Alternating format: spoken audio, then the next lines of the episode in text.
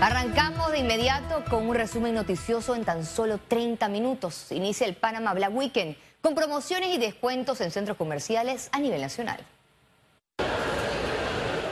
Alrededor de 16 malls participan de estos días de ofertas que se extienden desde este miércoles 14 hasta el próximo domingo 18 de septiembre. Vamos por buenos pasos. Hoy para ser el primer día y, horas tempranas de la mañana hemos visto un buen movimiento comercial y buenos comentarios de parte de, los comerciantes. Bueno, la meta es eh, llegar o superar 2019 eh, que fueron 84 millones que se movieron en el evento. Econews realizó un recorrido por Albrook Mall en este primer día del Panama Black Weekend. Encontramos pasillos con mucho movimiento de compras por parte de clientes y letreros de descuentos. Además, esperan alrededor de 3.000 turistas. Colombia, Costa Rica, Ecuador, Brasil. Eh, y, específicamente también en Colombia se hizo una caravana de promoción turística a finales de julio, creo que la habíamos compartido antes, y en esa caravana se enfocó bastante el tema del Black Weekend, porque realmente los operadores de turismo de Colombia, eh, además de promover, como dije antes, todos los atractivos que tiene Panamá, el gancho de venir a hacer compras a buenos precios en Panamá es algo que les motiva eh, a viajar. La seguridad fue reforzada por miembros de la Policía Nacional, quienes hicieron el llamado a los asistentes a estar alertas ante posibles robos. Recomendamos que en este Black Weekend usted mantenga todas las medidas de seguridad, sobre todo al momento de utilizar el transporte selectivo, en este caso los taxis. Trate de observar al conductor, busque elementos indicadores de los taxis, si pueden verificar cuál es la ruta o cuál es la piquera, y si lleva elementos de compra, trate de mantenerlos consigo. No traer niños preferiblemente, cuidar sus pertenencias, utilizar medios de pago preferiblemente que no sea efectivo, no dejar paquetes a la vista en los estacionamientos, eh, objetos de valor eh, y, estar pendientes de, su, de sus carteras, porque el tema de las cancheras es un tema crítico. En el recorrido encontramos inspectores de Acodeco en operativo. En la revisión verificaron que los descuentos estuvieran identificados y con especificación de cantidad en inventario recomiendan comparar precios y guardar facturas. Ciara Morris, Econews. La Policía Nacional aconseja a padres de familia tener cuidado con sus hijos en el Panama Black Weekend. Nosotros queremos aconsejar a los padres ahora con esto del Black Weekend que tengan todas las medidas de seguridad, que si van a estar donde hay personas, aglomeración, y si pueden dejar a sus niños con una persona responsable en casa, que lo dejen, porque los niños son niños y ellos a veces, muchas veces hasta con cualquier cosa se entretienen y entre tanta gente puede, suceder esta situación que se dio eh, tratamos también de que ellos puedan aconsejar a sus hijos que si ellos van a estos lugares, ellos puedan saber un número de teléfono, ellos puedan llamar al 104. Este miércoles continúa el tercer día de audiencia preliminar por el caso de los sobornos de la empresa Odebrecht en Panamá, con señalamientos a altas figuras políticas financiación privada explica que el artículo... En el proceso salió a relucir el nombre de Jorge Alberto Rosas, el exdiputado panameñista y miembro de la firma Rosas y Rosas, mencionado por recibir dinero de Odebrecht por el servicio de pago de planillas. Al político lo vinculan con Andrés Ravelo. Rosas fue presidente de la Comisión de Presupuesto de la Asamblea Nacional y aprobó traslados al Ministerio de Obras Públicas para la construcción de la línea 1 y 2 del Metro de Panamá. Se aceptó el requerimiento de la empresa y se le fijó el honorario de 0.5% del monto de la transacción. Es decir, que por cada 100 balboas la transacción de la firma forense, firma Rosas y Rosas iba a recibir 50 centésimos como honorarios.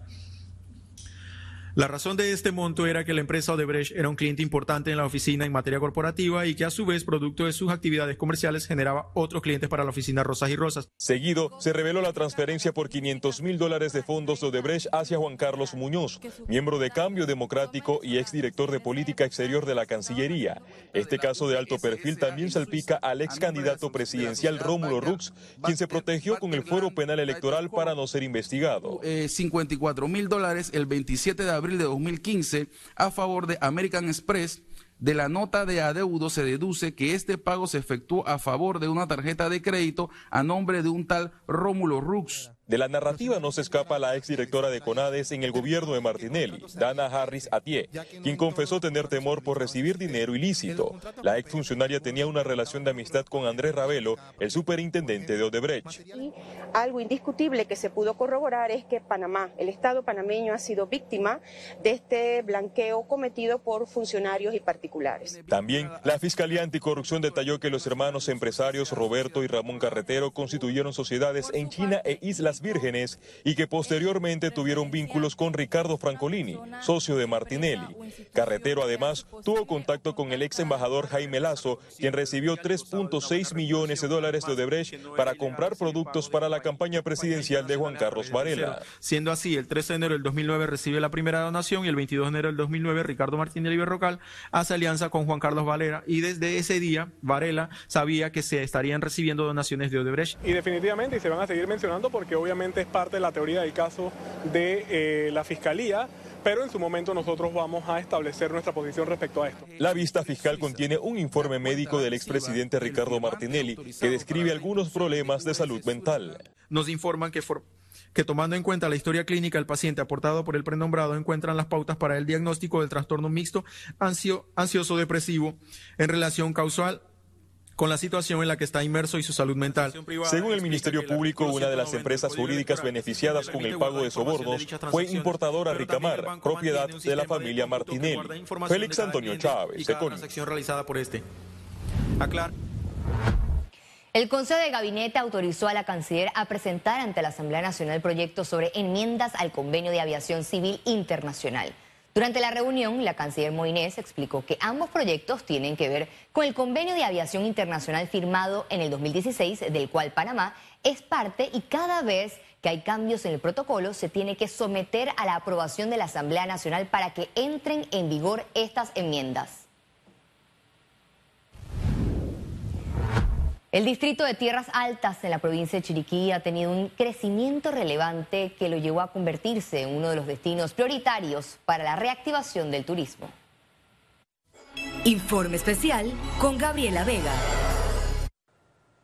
Cuando hablamos de turismo en Panamá, pensamos en rascacielos, el Canal de Panamá y playas. Sin embargo, Tierras Altas ha visto en el turismo una oportunidad para contribuir al desarrollo económico. En este informe especial les contaré sobre los principales atractivos turísticos de esta región. Tierras Altas, un nuevo distrito que abarca a cinco corregimientos. Entre ellos se encuentra Volcán. Este sector apuesta por actividades como la Parada de las Flores para incentivar el turismo. Los arreglos florales acapararon la atención. Para las exhibiciones se utilizaron más de un millón de tallos de 20 diferentes especies, todas producidas en tierras altas. Las flores se empiezan a sembrar, se encargan a los, a los eh, empresarios que son todos de la zona desde el mes de febrero para que puedan estar listas para entrega en el mes de agosto. En Volcán también se encuentra el sitio Barriles, una finca familiar que combina la historia con el agroturismo. Su nombre se debe al descubrimiento de piezas arqueológicas que fueron sepultadas por una erupción volcánica. Creo que pasamos más de 500 piezas.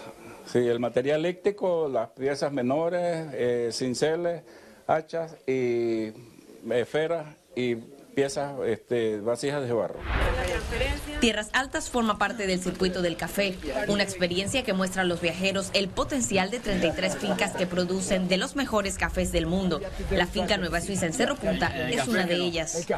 Sí tenemos facetas interesantes, un buen café, un típica, tenemos un vino de mora y todo lleva el nombre de Don Lara. ¿Por qué Don Lara? Porque fue nuestro padre, fue el que fundó la finca. Parte de la idea del apoyo a la autoridad de turismo es apoyar a productores que trabajan con la tierra a que inviten a personas, visitantes panameños y extranjeros a, estar más cerca de la tierra, a conocer cómo se cultiva. Y en este caso queremos darle especial apoyo también a, los que son empresas familiares, a los que tienen realmente eh, un manejo personalizado de sus fincas. Cerro Punta es un lugar estratégico para comer, comprar artesanías y disfrutar en familia. Allí se encuentra el Jardín Botánico Finca Drácula, un lugar especializado en el cultivo de orquídeas. La colección cuenta con más de 2.000 especies y jardines tropicales. Nos conocen y el nombre de la finca viene por el género de orquídeas conocido como Dráculas, que son flores oscuras que cuelgan, peludas como vampiros. Y de esas tenemos 112 de las 120 especies que existen en el mundo. La promoción turística de Tierras Altas incluye un proyecto de remodelación de calles y la creación de un centro urbano. La inversión supera los 100 millones de dólares. Entonces, al crear este, este ambiente y al motivar a negocios que, den servicio a los turistas, eh, vamos a motivar para también que se queden los turistas aquí. Con iniciativas como la Parada de las Flores y el Circuito de Café, se ha empoderado a los pequeños productores a compartir las bondades de tierras altas con el mundo. Hasta aquí el informe especial. Economía. La alcaldía de Panamá realizará su primera feria de turismo del 24 al 25 de septiembre. En una conferencia de prensa informaron que el evento se desarrollará en Soho City Center en el marco del Día Mundial del Turismo que se celebra el 27 de septiembre. La feria tendrá un concurso fotográfico, pasarelas, más de 70 empresas turísticas con ofertas en sus paquetes e instituciones como el Tribunal Electoral con trámites en sitio. Nosotros buscamos con esta feria promover lo que es la reactivación económica por medio de lo que es el turismo interno. Eh, estamos esperando que vayan 3.000 personas por día a la feria. Eh, tenemos más de 70 participantes dentro de lo que hay hoteles, restaurantes, agencias de turismo y emprendedores. La Asociación Panameña de Hoteles reportó 60% de ocupación al cierre de junio de este año. Estimamos que hacia finales de año los índices mensuales deben ser similares a los que teníamos hace tres años, el acumulado no. Nosotros tenemos, en el, mes de junio tuvimos un 60% de ocupación sobre los hoteles medidos. Ojo, sobre los hoteles medidos quiere decir sobre hoteles abiertos, porque todavía hay un 20% de habitaciones de la ciudad de Panamá principalmente que están cerradas. La Cámara Nacional de Turismo cree en la necesidad de incentivos para la inversión turística en Panamá. Esperan que el nuevo proyecto que hay en la Asamblea Nacional sea consultado con la industria. Consideramos apropiado que esta vez se haga una consulta, una consulta con todos, con todos los sectores, para que de esa asamblea eh, surja una, una respuesta o una ley que sea consona, que tenga aprobación, que no genere problemas, porque esto se hace para buscar beneficios, no para generar problemas. Economistas reiteran que los subsidios impiden una verdadera reactivación económica en el país. Hay subsidios específicos como, eh, por ejemplo, eh, lo que se le paga a los promotores de vivienda, 10 mil dólares por cada casa que venda, y lo que hacen los promotores es subirle 10 mil dólares a la casa y luego le dicen a esto, le suben 8 mil y dicen, ah, te voy a bajar 2 mil. Porque el que va no sabe que está recibiendo 10 mil o se entera después. A economistas les preocupa de dónde saldrán los fondos para financiar compromisos actuales del gobierno nacional. Es grave esa situación que tenemos actualmente porque el gobierno se ha comprometido a muchas cosas que no está claro cómo lo va a financiar. El tema del subsidio del combustible, que todo el mundo está muy contento porque estamos pagando combustible a 3.25 cuando en su momento llegó a 6 balboas, 5 balboas. Eso el gobierno tiene que sacar de algún lugar una cantidad de dinero para pagarle a las petroleras la diferencia de lo que no se le está cobrando al consumidor. Al regreso, internacionales.